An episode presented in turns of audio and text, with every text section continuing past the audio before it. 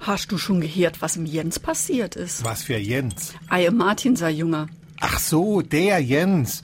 Nee, was ist denn mit dem? Ei, der während der Phasennacht verwitscht war, wie er mit dem Auto von der Kappesetzung heimgefahren ist. Au, Oh, und? Ei, der Lappe ist weg. Oh, leck, der hat doch gerade im Herbst den Führerschein gemacht. Das war denn egal. Der muss total besoff gewesen sein. Zu wie eine Handbremse. Oh, das ist natürlich bitter, weil der Martin hat seinen Führerschein ja noch gar nicht zurück.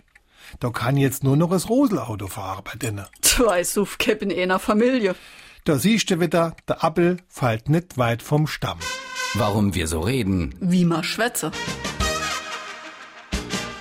Die Redewendung vom Apfel und dem Stamm kommt immer dann ins Spiel, wenn sich bestimmte Eigenschaften oder Merkmale von einer Generation zur anderen weitervererben. Wo sie herkommt, liegt auf der Hand, sie ist quasi selbsterklärend. Wo ein Apfel auf dem Boden liegt, ist der Baum nicht weit oder anders erklärt, der Apfel kommt nicht weit vom Baum zu liegen, weil er eben senkrecht zu Boden fällt. Trotzdem ist die Redensart interessant. Zum einen gibt es sie in abgewandelter Form in fast allen Sprachen, in Portugal heißt es, angepasst auf die Besonderheit des Landes. Der Sohn vom Fischer kann schwimmen.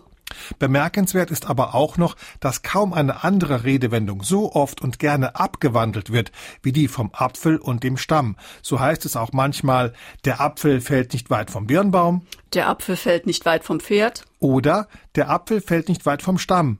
Es wäre denn, er steht am Hang.